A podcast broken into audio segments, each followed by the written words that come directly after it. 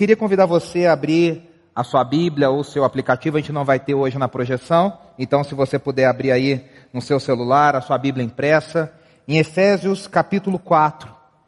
Esse texto, uh, o pastor Saião trabalhou semana passada, uma parte, na, naquela celebração da semana passada da nossa ordenação pastoral, falando sobre o papel dos pastores. Né? Se você não assistiu, já convido você para ver no nosso canal do YouTube, já está lá, você pode assistir. Mas, e eu quero continuar um pouco, eu vou ler de novo essa, a, a, o trecho que ele leu semana passada e nos ensinou, e vamos continuar. Nós vamos ler a partir do versículo 11. Efésios 4, a partir do versículo 11. Diz assim: E ele designou alguns para apóstolos, outros para profetas, outro, outros para evangelistas e outros para pastores e mestres, com o fim de preparar os santos para a obra do ministério para que o corpo de Cristo seja edificado, até que todos alcancemos a unidade da fé e do conhecimento do Filho de Deus e cheguemos à maturidade, atingindo a medida da plenitude de Cristo. Versículo 14. O propósito é que não sejamos mais como crianças, levados de um lado para o outro pelas ondas, nem jogados para cá e para lá por todo o vento de doutrina e pela astúcia e esperteza de homens que induzem ao erro. Antes, seguindo a verdade em amor, me... cresçamos em tudo naquele que é a cabeça, Cristo. Dele, todo o corpo ajustado e unido pelo auxílio de todas as juntas, cresce e edifica-se a si mesmo em amor, na medida em que cada parte realiza a sua função. Assim eu lhes digo, e no Senhor eu insisto, que não vivam mais como gentios, que vivem na futilidade dos seus pensamentos eles estão obscurecidos no entendimento e separados da vida de Deus por causa da ignorância em que estão, devido ao endurecimento dos seus corações. Tendo perdido toda a sensibilidade, eles se entregaram à depravação, cometendo com avidez toda espécie de impureza. Todavia, não foi assim que vocês aprenderam de Cristo. De fato, vocês ouviram falar dele e nele foram ensinados de acordo com a verdade que está em Jesus. Quanto à antiga maneira de viver, vocês foram ensinados a despir-se do velho homem, que se corrompe por desejos enganosos, a serem renovados no modo de pensar e a revestir-se do novo homem, criado para ser semelhante a Deus em justiça e santidade provenientes da verdade. Versículo 25 e último que a gente vai ler nessa manhã. Portanto, cada um de vocês deve abandonar a mentira e falar a verdade ao seu próximo, pois todos somos membros de um mesmo corpo.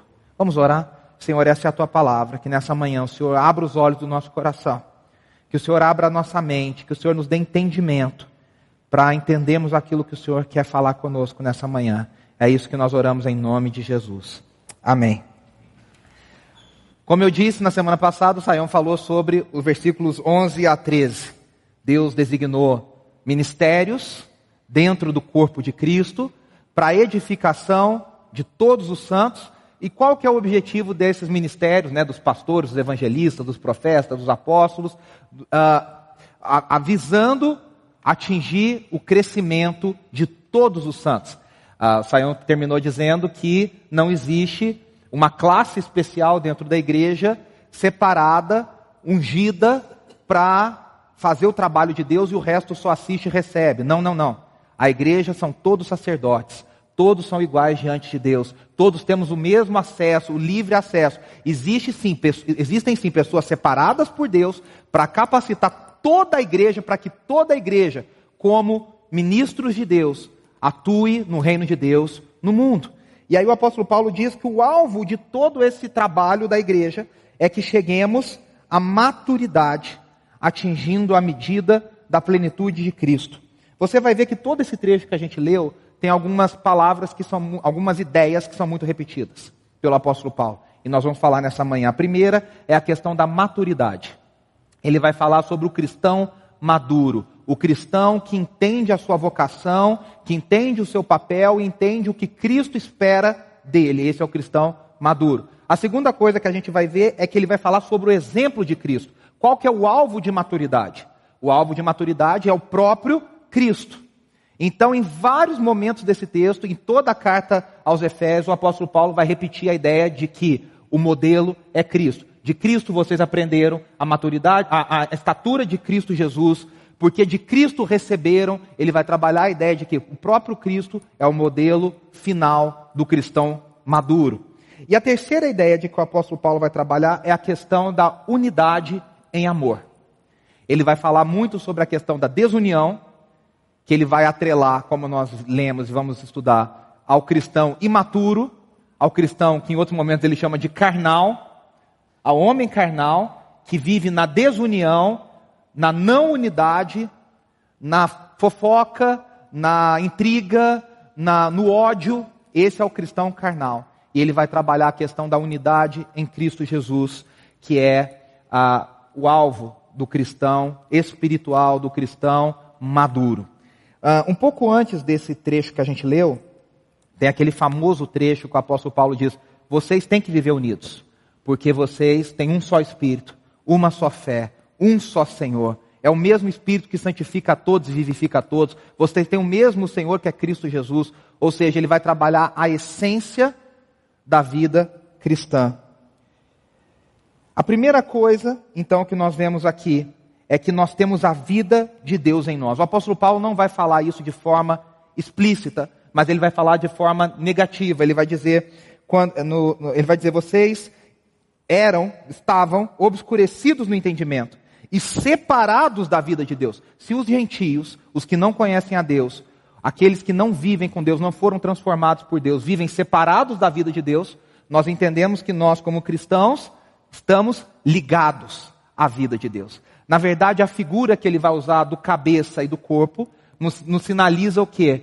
Que a cabeça e o corpo são, rega, são ligados pela mesmo, pelo mesmo sangue, pela mesma vida, pelos mesmos fluidos que passam de um para o outro, que ligam a cabeça e o corpo. Nós temos a vida de Deus em nós, o poder de Deus em nós. Nós somos transformados, o apóstolo Paulo vai trabalhar isso em toda a carta aos Efésios, de dentro para fora.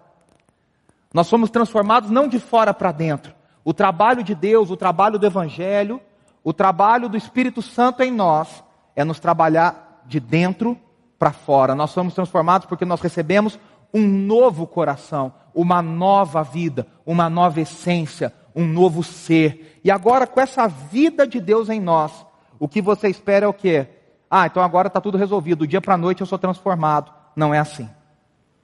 Apesar de nós termos a vida de Deus em nós, apesar de nós estarmos ligados em Cristo, como ele diz lá no capítulo 2, não precisa abrir, mas ele vai dizer: uh, vocês estavam mortos em suas transgressões e pecados. Mas agora, olha lá, vai dizer, anteriormente todos nós vivíamos assim. Mas todavia, Deus que é rico em misericórdia, pelo grande amor com que nos amou, deu-nos vida juntamente com Cristo.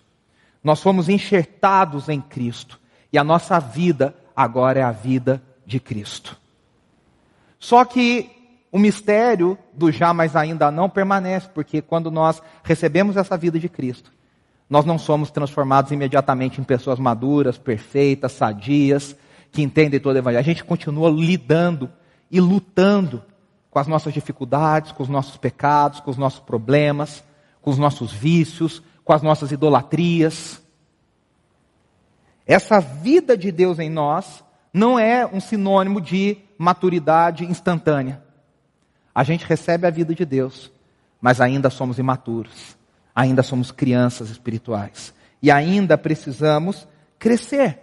Agora veja bem, eu vou retomar isso aqui, mas já quero mostrar isso para vocês. Existe na teologia um conceito chamado, dois conceitos. Um chamado monergismo e outro chamado sinergismo. Monergismo é o conceito de que diz que toda essa obra vem de Deus. Então a gente diz na teologia que a salvação é monergista.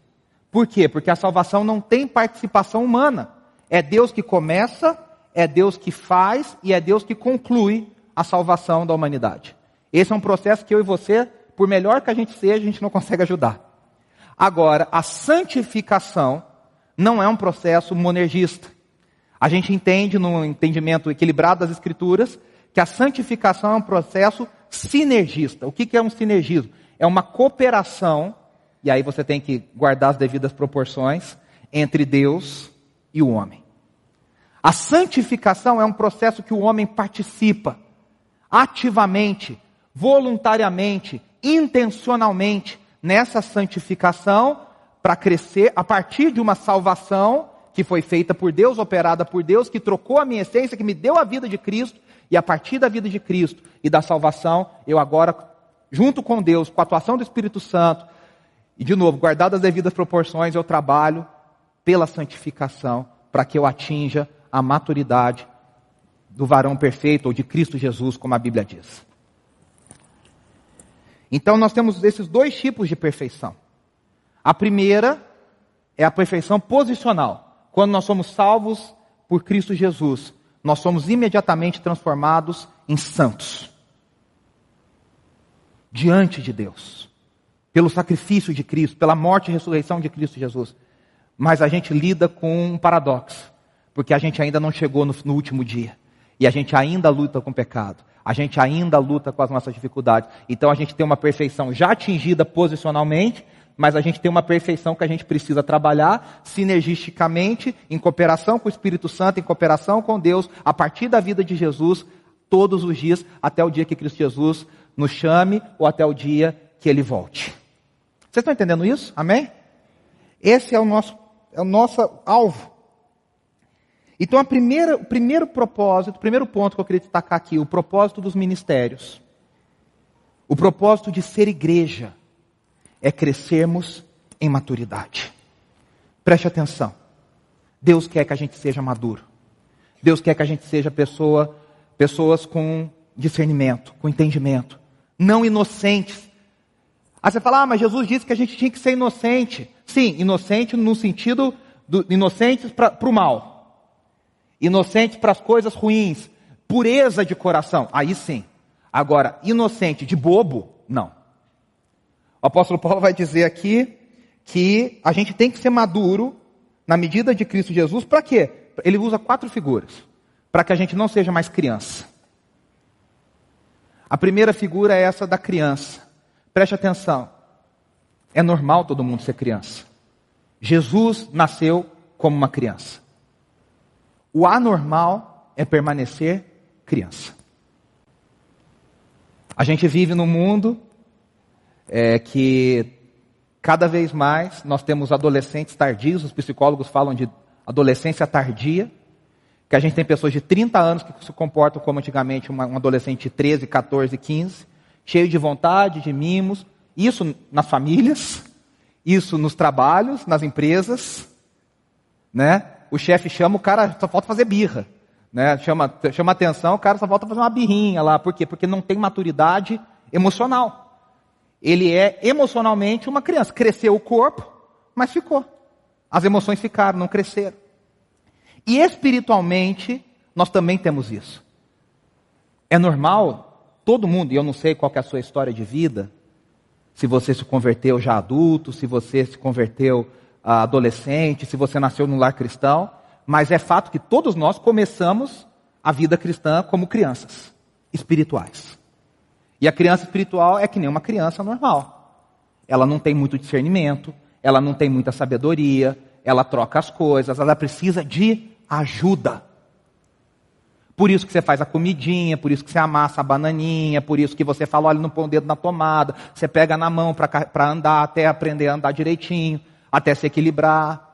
A criança vai desenvolvendo. Mas não é normal, e eu acho que, espero que não seja normal na vida de ninguém, você ter uma criança de 8 anos, por exemplo, que seja completamente saudável, e você vê a mãe amassando a comidinha e dando a comida, a boca, a comida na boca da criança. Você fala, peraí, mas já tem 8 anos. Já tem 9 anos. Não é normal, fica feio. Por quê? Porque você já espera um certo desenvolvimento. E o que, que acontece na vida espiritual é que muitas vezes a gente com a ideia errada que foi trabalhada na semana passada, de que tem uma classe espiritual ungida, especial, de pastores, missionários, evangelistas, apóstolos que são preparados por Deus. Eu, meu papel é vir domingo após domingo, sentar o bumbum no, no, na cadeira da igreja, assistir uma pregação maravilhosa, me sentir emocionado, inspirado, dar minha, minha, minha contribuição e tocar a vida. Meus irmãos, é muito mais do que isso. O que Deus espera é que a gente venha se reunir domingo após domingo, semana após semana, nos pequenos grupos, seja onde for. Que a gente tenha contato com a palavra, que a gente se edifique mutuamente, para que todos nós cresçamos na nossa estatura de fé, para que a gente cresça no nosso entendimento, para que a gente não seja mais criança, ou seja, você não precisa ficar, ai, mas é agora, ora por mim, ai, e, eu faço isso, eu faço aquilo, ai, mas eu, ai, liga para o pastor, vamos perguntar para ele o que, que, a gente faz, ai, vamos fazer, não, liga para a irmã, não sei o que lá, que ela é da oração, ela é do coquinho, ela tem, né, no, no, no, nos círculos pentecostais tem essa, essa figura, né, a irmã do coque, a irmã que quando ela ora, Deus fala, né? Então a gente vai lá na casa da irmã do coque, ela vai orar e Deus vai falar. Peraí. No início, é normal isso. Depois de um tempo, fica feio. Deus fala com você.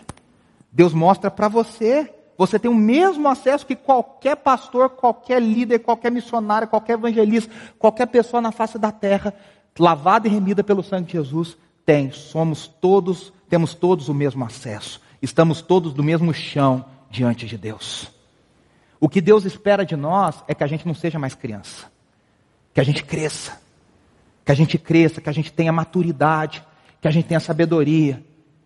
Isso significa, meus irmãos, que quando a gente cresce, e a gente cresce através principalmente dos tempos difíceis, e das lutas e das provações, a gente canta uma canção aqui que a gente diz assim, né?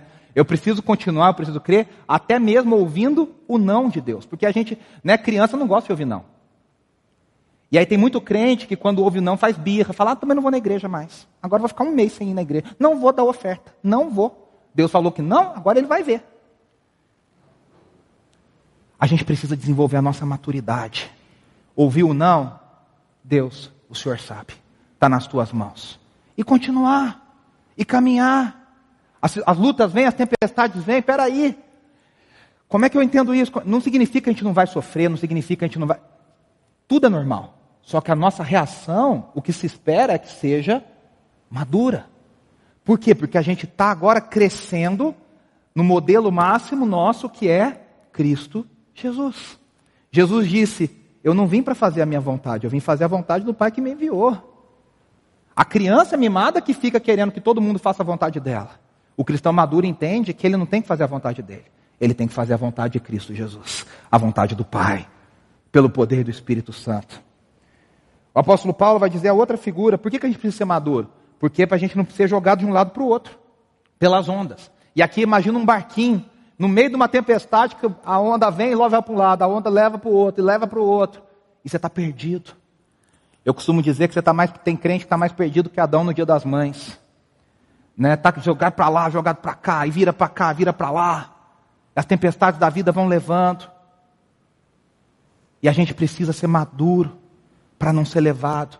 E ele diz outra figura: pelos ventos de doutrina. Meus irmãos, nós vivemos dias complicados no cenário evangélico brasileiro, no cenário, no cenário evangélico mundial. Isso não é novidade, a Bíblia diz que só isso só ia piorar.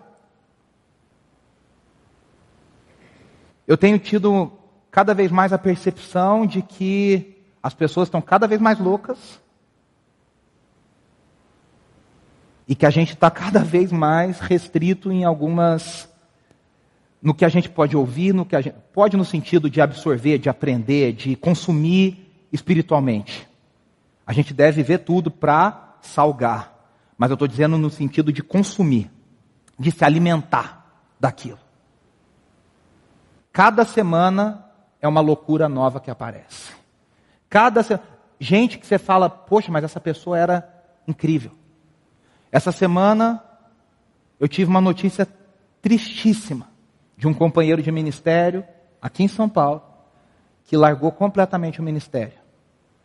Completamente. Uma questão familiar, seríssima, abandonou completamente o ministério. A gente escuta de pregadores, mestres, pastores, homens que deram testemunho, que deram frutos, que você tem assim uma longa caminhada e de repente essa pessoa surta. E começa a falar coisas que acho que Deus lá em cima fala, não é possível que esse cara está falando isso. Como a gente diz que até Deus duvida. E se a gente é cristão, imaturo, criancinha na fé, a gente escuta um negócio, acha lindo e vai atrás. Aí escuta outro, não, a gente vai atrás.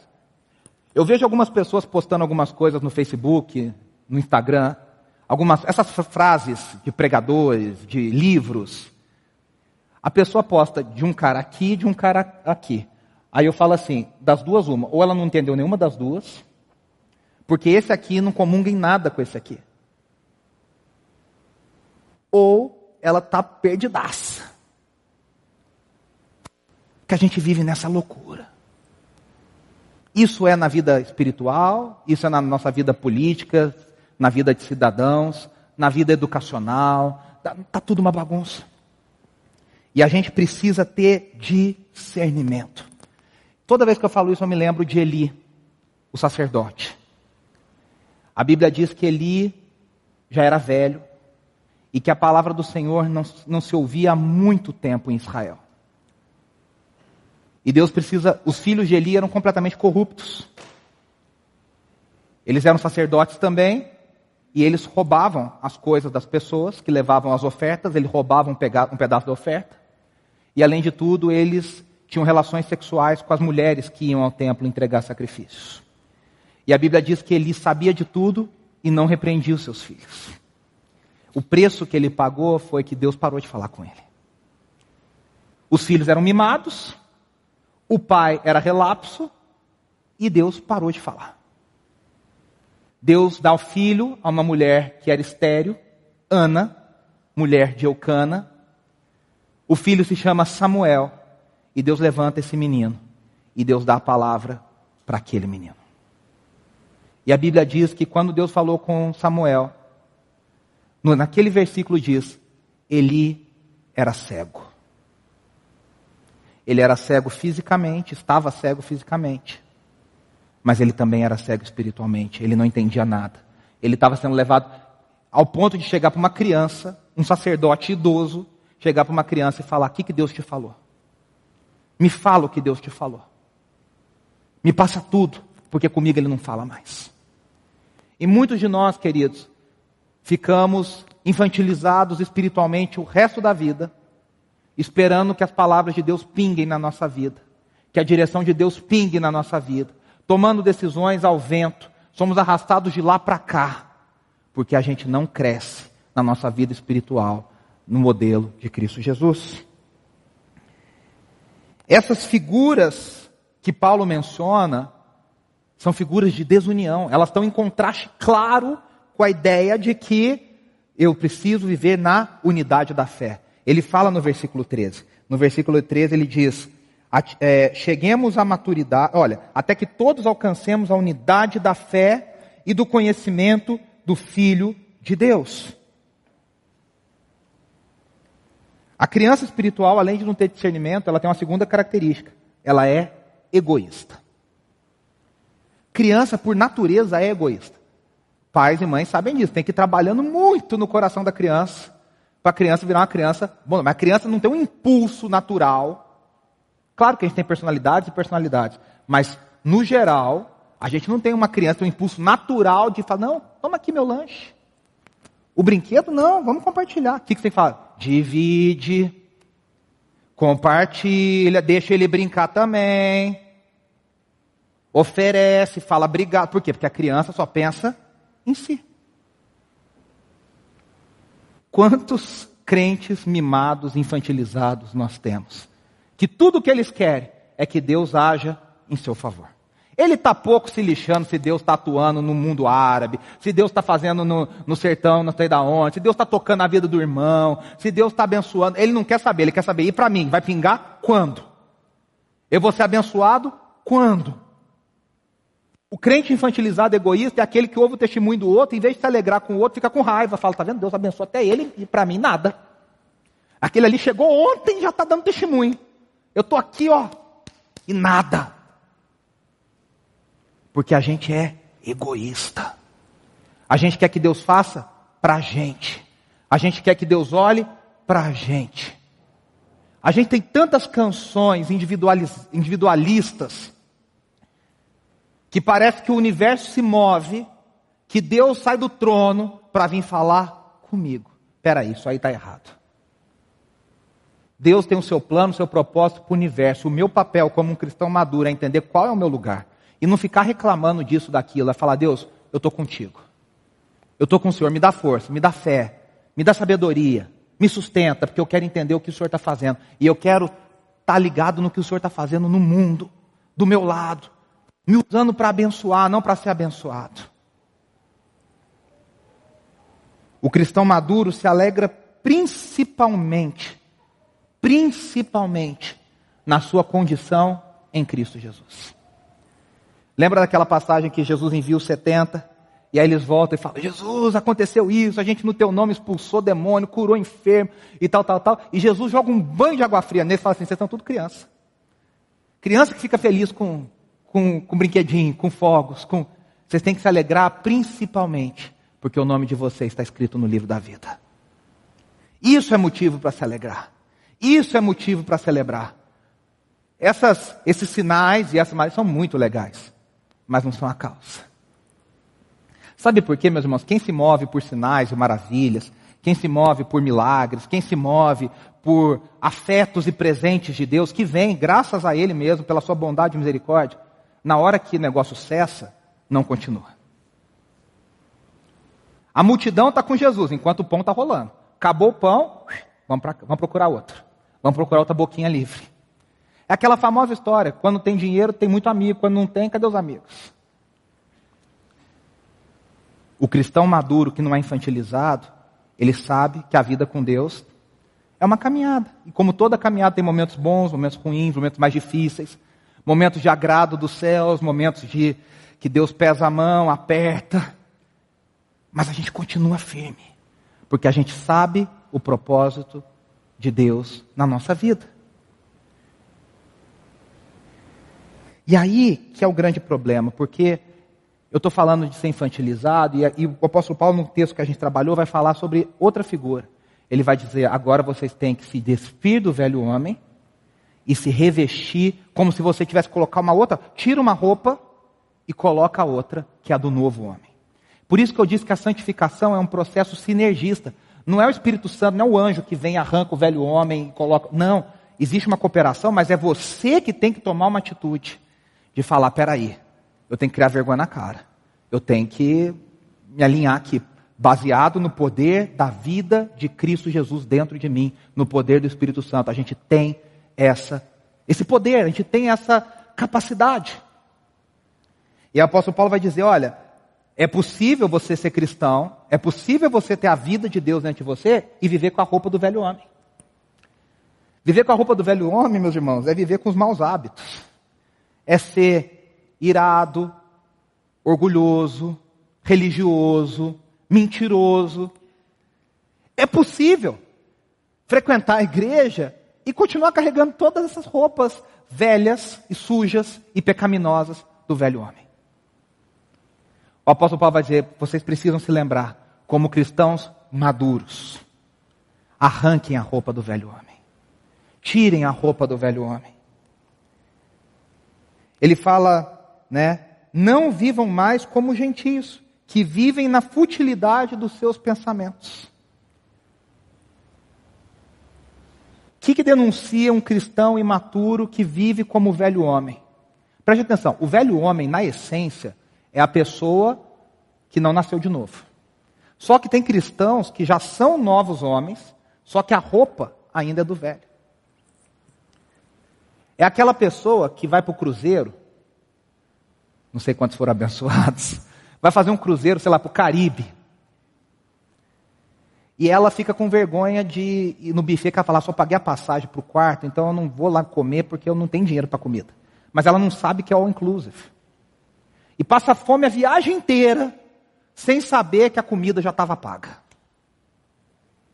Aí no final da viagem chega alguém e fala, mas eu não vi você comendo. Ah, porque eu não trouxe dinheiro, só vim para ver a vista mesmo, aproveitar e tal. Trouxe uns lanchinhos lá na. Estou comendo lá na minha cabine e tal. Mas você não sabia que a comida está liberada? Né? Aí a cara do, do susto. Tem muito cristão que é assim.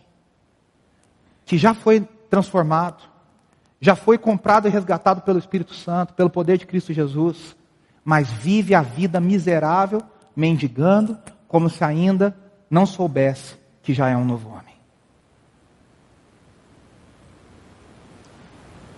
E preste atenção, no contexto do que eu estou falando, vocês estão entendendo que eu não estou falando de bênçãos. Eu estou falando de ser abençoador e abençoar. O apóstolo Paulo fala: não vivam mais como o velho homem. Eu insisto. E aí vem o novo homem. O que é esse novo homem? É a renovação do modo de pensar. Se os gentios, se o velho homem vive na futilidade dos pensamentos, significa que o novo homem, o cristão maduro, tem um pensamento que não são fúteis. Tem pensamentos que não são bobos. Tem pensamentos que não são vazios. E cá entre nós, a gente conversa com as pessoas que, olha, só a graça de Deus. A pessoa vive de futilidade em futilidade. A mente dela só pensa em futilidade. E cá entre nós, nós vivemos numa sociedade que nos dá futilidade o tempo inteiro para pensar. Se você quiser viver a sua vida de story em story no Instagram, pensando quem casou com quem, quem separou, quem fez, não que isso seja pecado. O problema é você viver só disso. Qual que é a roupa da moda, quem que fez, quem que estava onde, que shopping não sei o que lá, que não sei o que, modelo de celular. Tem gente que a preocupação da vida da pessoa é isso. Por que, que eu falo isso? Porque a pessoa demonstra a sua, a sua, seu conteúdo quando abre a boca. Tem gente que você encosta nela, qualquer momento ela só fala desse tipo de coisa. Ai, você viu que fulano viajou? Ai, porque o vestido da outra. Nossa, você viu o casamento lá não sei do que, não sei do que. Ai, porque eu estou aqui pensando em comprar, não sei o que lá, estou pensando em fazer. Não tem nada verdadeiro. Nada sério. Nada construtivo. São pensamentos fúteis. O apóstolo Paulo vai dizer: não, o novo homem tem pensamentos profundos, pensamentos verdadeiros, pensamentos que importam. Ele diz lá em Romanos, capítulo 12, não precisa abrir, é só ouvir. Portanto, irmãos, rogo-lhes pelas misericórdias de Deus que se ofereçam em sacrifício vivo, santo e agradável a Deus. Esse é o culto racional de vocês. Aí o versículo 2, famosíssimo. Não se amoldem ao padrão desse mundo. De outra forma, ele está dizendo: não vivam como vivem os fúteis, as crianças o velho homem, mas transformem-se pela renovação da sua mente, para que sejam capazes de experimentar e comprovar a boa, agradável e perfeita vontade de Deus. As pessoas querem a vontade de Deus, mas querem permanecer mimadas. O apóstolo Paulo está falando: não existe isso. Você quer experimentar a vontade de Deus, meu amigo? Cresça. Cresça. Cresça no seu entendimento, renove a sua mente. Tira a roupa do velho homem, coloca a roupa do novo homem. De novo, esse é um processo que exige intencionalidade. A gente tem que confrontar os nossos pecados e as nossas lutas e os nossos vícios. A gente passa muito a mão no nosso, no nosso A gente é muito cruel com o outro e muito brando com a gente mesmo. Ah, não, eu tenho só uma dificuldade. Não, está na hora da gente começar a confrontar seriamente os nossos pecados. E eu não sei qual é o seu, eu sei quais são os meus. E são muitos. A gente precisa chorar aos pés do Senhor, clamando misericórdia. Deus me transforma, me muda. E agir para mudar. E tomar atitudes para mudar.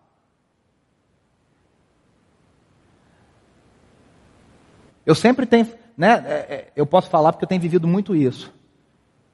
Tem gente que espera emagrecer sentada no sofá, meu amigo. Não dá. Eu tentei isso 33 anos da minha vida. Não rolou. Não rolou. A pessoa quer emagrecer, mas quer emagrecer por um milagre. Ela quer comer doce, ela quer comer pão e não quer fazer exercício. Ela fala: Olha, o senhor dá um jeito aí, eu, médico, doutora, eu aceito que eu quero emagrecer assim. E aí cai nas lorotas malucas que tem da vida aí. É evento de doutrina nas dietas também. Não, olha, faz assim, mas você vai poder comer doce, vai poder comer pão, vai poder ficar sem fazer exercício. Vai emagrecer. Mentira, não existe isso. Não existe. Quando a gente quer fazer o quê? Tomar atitude e fazer. Se você quer fazer uma viagem, não vai cair do céu. Você tem que se programar, planilhar, pensar, cortar gastos, economizar dinheiro, fazer acontecer. A mesma coisa com o velho homem. Os hábitos não vão sumir sozinhos. Ah, deixa aqui, uma hora some. Não, não, não, não. A Bíblia diz, inclusive, que um abismo chama outro abismo. Se a gente deixa os pecados e os hábitos ali sozinhos, a tendência é que eles cresçam e arranjem novos amiguinhos. E na hora que você vê a pessoa está afundando em abismo, em cima de abismo, em cima de abismo, em cima de abismo. A gente tem que ter intencionalidade. Efésios 4, 24, que a gente leu, falando: Um novo homem criado para ser semelhante a Deus em justiça, em santidade, provenientes da verdade. Preste atenção, um detalhe desse versículo: O novo homem é criado por Deus. O novo homem não tem para ser comprado, não tem para ser adquirido, não tem para ser emprestado. O novo homem é criado pelo poder exclusivo e soberano de Deus. Só que agora que Deus cria esse novo homem, eu e você temos que renovar a nossa mente. Vou dar mais alguns exemplos do que é a renovação da mente. Colossenses 3,2, o apóstolo Paulo diz: mantenham o pensamento nas coisas do alto e não nas coisas terrenas. Preste atenção, isso não significa que você tem que ficar. A Cassiane tem uma música que fala assim: Eu queria ir para lá se eu pudesse estar lá no céu. Não queria voltar só para ver o meu rei. Você não tem que ficar pensando no céu o dia inteiro, na nuvem, no, no anjo. Não, não é isso. O que o apóstolo Paulo está dizendo é: mantenha o pensamento nas coisas celestiais, nas coisas de Deus, do reino de Deus. Se a gente só fica alimentando a mente com pensamentos e coisas da terra, fúteis, coisas que passam e que acabam, a nossa mente nunca vai ser renovada. Meus irmãos, compare. E a comparação é injusta, já vou avisando. Se você viver muito, você vai viver 90, 90 e poucos anos. Muito, muito. O que são 90 anos diante da eternidade? Nada. Que você viva 110. O que são 110 anos diante da eternidade? Nada. Quando a gente troca a nossa perspectiva e a gente começa a olhar para as coisas eternas. Por que, que Jesus conseguiu fazer o que Deus, o Pai lhe havia proposto? Porque ele olhou para o propósito eterno. Se a gente tem a visão terrena, a gente quer as coisas para ontem e para agora. Mas quando a gente tem a perspectiva eterna, a gente consegue enfrentar os sofrimentos.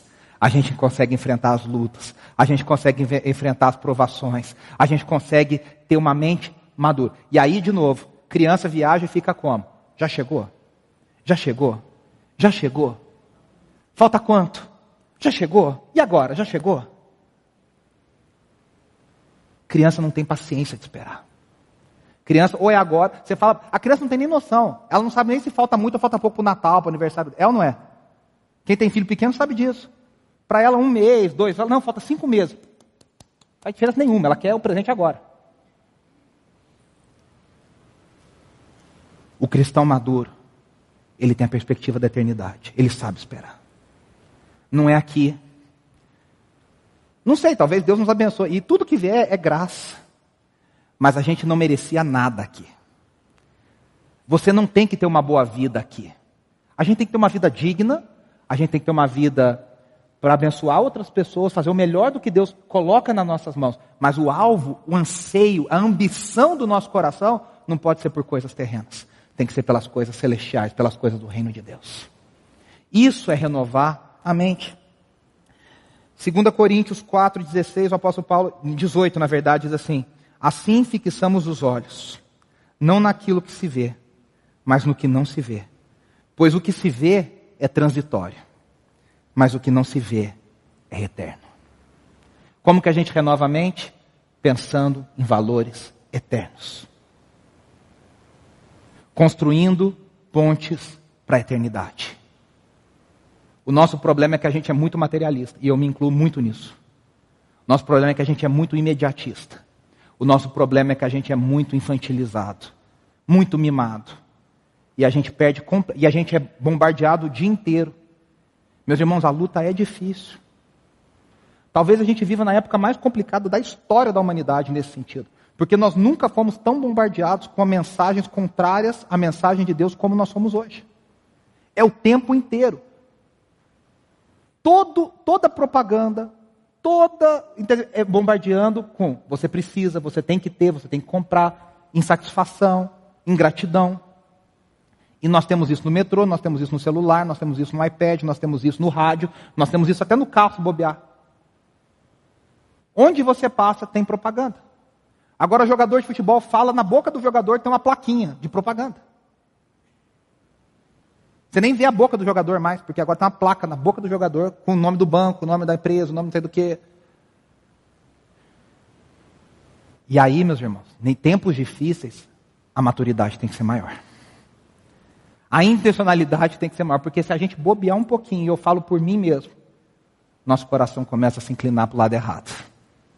E aí você vê, você está reclamando por coisas que quando você joga na eternidade, você fala, o que, que é isso na eternidade?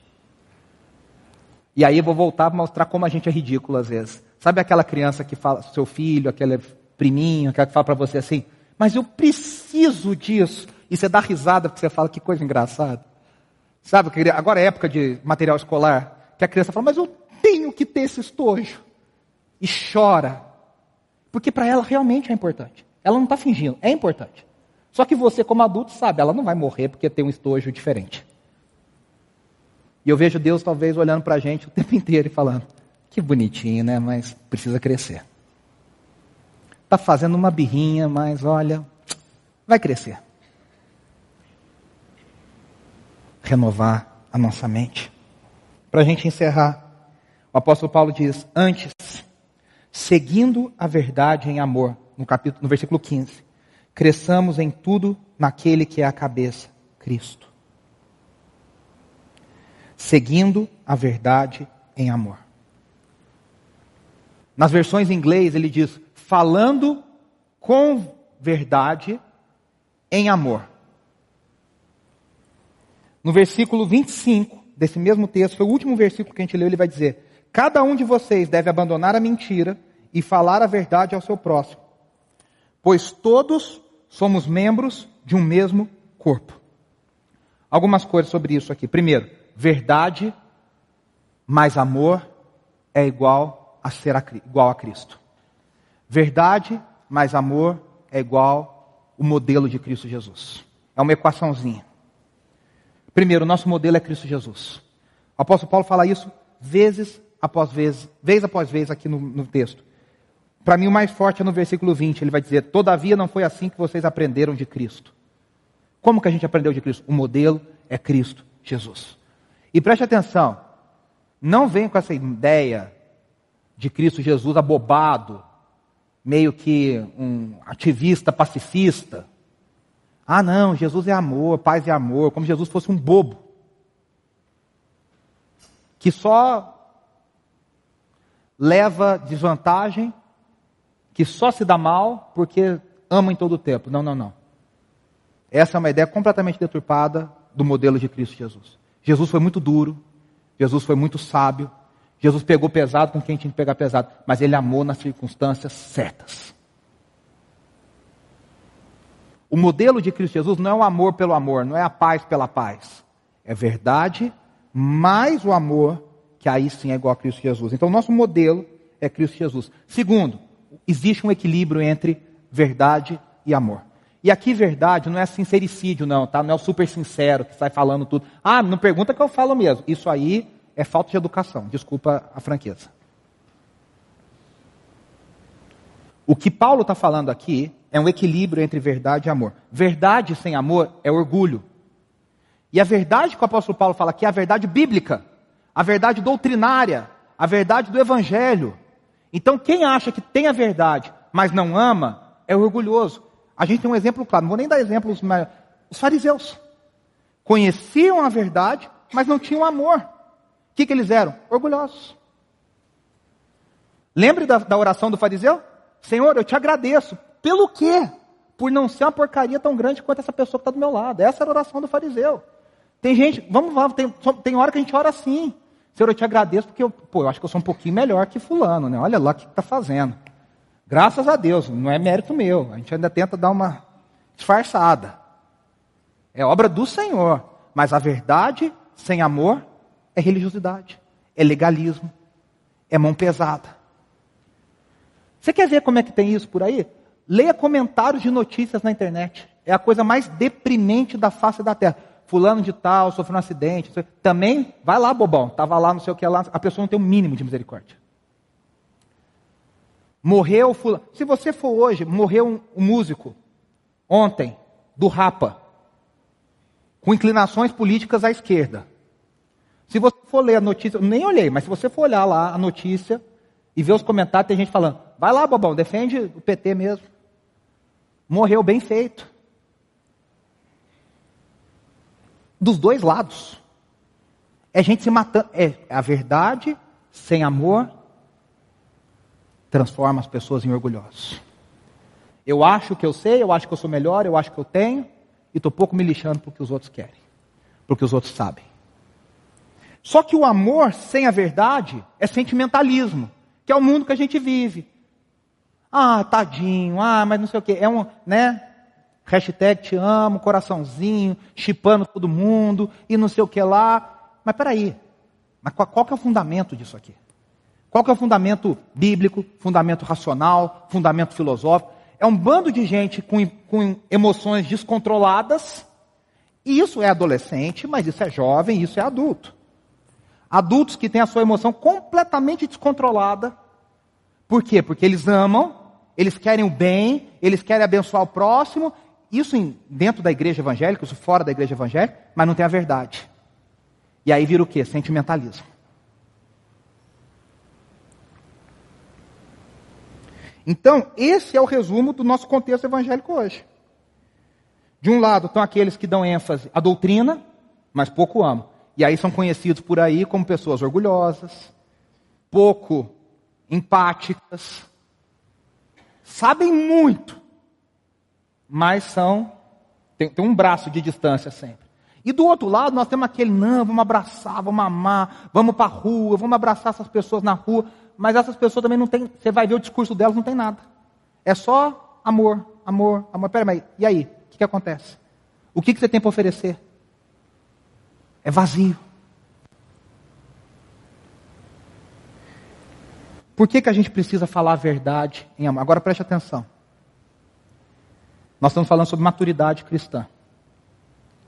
Tem coisas na nossa vida que a gente não enxerga sobre nós mesmos que a gente precisa do próximo, que Deus deu um dom, que Deus deu um ministério, que Deus chamou para abençoar, porque não são só pastores, não são só líderes, não são só missionários, somos todos nós, que precisa virar para você e às vezes falar em amor uma verdade sobre a sua vida. Uma verdade que a palavra de Deus confronta na sua vida. É num pequeno grupo, é numa reunião de oração, é numa conversa entre uma celebração e outra, que às vezes eu e você vamos ser confrontados com verdades sobre nós mesmos que outras pessoas enxergam a gente não. Sabe aquela história de quando você escuta a tua voz gravada? É que hoje todo mundo escuta o tempo inteiro no WhatsApp, né? Você também tem essa, eu não tenho, mas eu conheço gente que tem essa mania de mandar o áudio e ouvir o áudio, o próprio áudio que mandou. A pessoa, quem confessa o pecado já está tá rindo, né? A pessoa manda o áudio e ouve o próprio áudio. Então você escuta a sua voz o tempo inteiro. Mas antigamente a gente não ouvia a nossa voz o tempo inteiro. E aí quando você ouvia, que, qual que é a sua reação? Nossa, minha voz está esquisita. Não, sua voz não está esquisita, ela é assim. É que você ouve uma outra voz que os outros ouvem, diferente da que os outros ouvem. E às vezes, a gente tem, a gente vive a vida assim. A gente acha que é de um jeito. E uma pessoa fala, meu amigo, se liga, você não é. Você acha que a roupa está bonita. E uma pessoa fala, não está. Mas eu estou falando em aspectos profundos do evangelho, do caráter cristão. Tem hora que a pessoa fala, olha, você está mentindo aqui, você precisa parar de mentir. Mas quando é falado em amor, essa crítica, ela é recebida de uma outra forma. E ela nos transforma o quê? No modelo de Cristo Jesus. Dói, é chato, mas é aquela lealdade de amigo, de amor. Por isso que a gente precisa congregar. A internet é maravilhosa, como uma ferramenta para os que estão longe, para os impossibilitados por saúde. Mas tem gente que está trocando vir à igreja para assistir online. Isso é complicado. Por quê? Porque online ninguém vai te confrontar. A convivência ninguém vai falar. Se você não vai no PG, você não vai ter relacionamento para alguém ter liberdade em amor de te falar, meu irmão, você está pecando aqui. Você está errando aqui. Você pisou na bola. Quantas vezes eu fiz coisas que eu não percebi e algum amigo, algum irmão, alguma pessoa chegou e falou: Olha, não foi legal o que você fez ali. Você falou daquele jeito, foi grosseiro. Pode ser sua esposa, pode ser seu marido, pode ser seu filho, mas pode ser amigos. Olha, você falou um negócio e foi grosseiro. Você vai ter que ir lá pedir desculpa. Eu nem tinha percebido. Olha, você foi orgulhoso, baixa a tua bola. Porque é isso que o corpo de Cristo faz. Não é o pastor que vem com a palavra do, do céu para falar, olha, Deus te diz. Não, é na comunhão do corpo de Cristo. Porque somos todos dotados do mesmo Espírito, recebemos dons do mesmo Espírito e agimos debaixo do mesmo Espírito. Por isso que a gente não conhece a nós mesmos, nós precisamos dos outros para vermos a nós mesmos da forma verdadeira. O cristão maduro é aquele que sabe ouvir e falar: meu irmão, eu vou orar sobre isso, eu vou pensar. Não significa que a gente tem que acolher tudo que falam para a gente, viu, gente? Eu acho que isso aqui está bem claro. Mas quando é em amor de uma pessoa querida, uma pessoa que você respeita, uma pessoa que você tem convivência, você fala: eu vou orar, eu vou pensar, eu vou acolher. Não, isso aí não tem nada a ver. Criancice. Nossa, já está me criticando, vou sair da igreja também, porque aquele ali falou, ah, não vou ficar mais não. Criancice. Existe um movimento dos desigrejados e daqueles que estão decepcionados com a igreja. Se você for ver desses desigrejados, que são milhões de pessoas, estima-se em 10, 15 milhões de pessoas no Brasil hoje, que se consideram cristãos, mas não têm uma igreja. Você fala, você saiu da igreja por problema teológico? Sério, profundo, doutrinário, assim. Não, eu tenho um problema, uma crítica doutrinária. Não, não é. A maior parte dos casos, quase a totalidade, são problemas de relacionamento. Fulano falou isso, fulano me olhou. Ah, porque eu esperava que o pastor fosse visitar, não foi visitar. Ah, porque não sei quem falou aquilo. Ah, porque a música não me agradou, porque o ar-condicionado é muito forte, porque o ar-condicionado não tem. Ah, porque a roupa do fulano não sei o que lá. Criancice. Desculpe a franqueza. Nós precisamos conviver, viver em comunhão, na unidade da fé, sabendo que é um só Espírito, um só Senhor, um só corpo, um só cabeça. A igreja só tem um cabeça, e a cabeça é Cristo Jesus. O resto, meus irmãos, todos nós somos corpo, igualmente. E pedir que Deus trabalhe em nós, tirando a cada dia o velho homem. Cada dia tirando o velho homem. E pedindo, Senhor, me ajuda a colocar as roupas do novo homem. Se eu sou respondão, que eu seja menos respondão e que eu ame mais as pessoas. Se eu sou mentiroso, que eu jogue cada dia as mentiras para fora e que eu fale a verdade. Esse é o nosso desafio. Que Deus nos ajude. Suzy Lee, IBNU, Comunidade Saudável para uma Cidade Melhor. Contribua para os projetos do Reino na IBNU.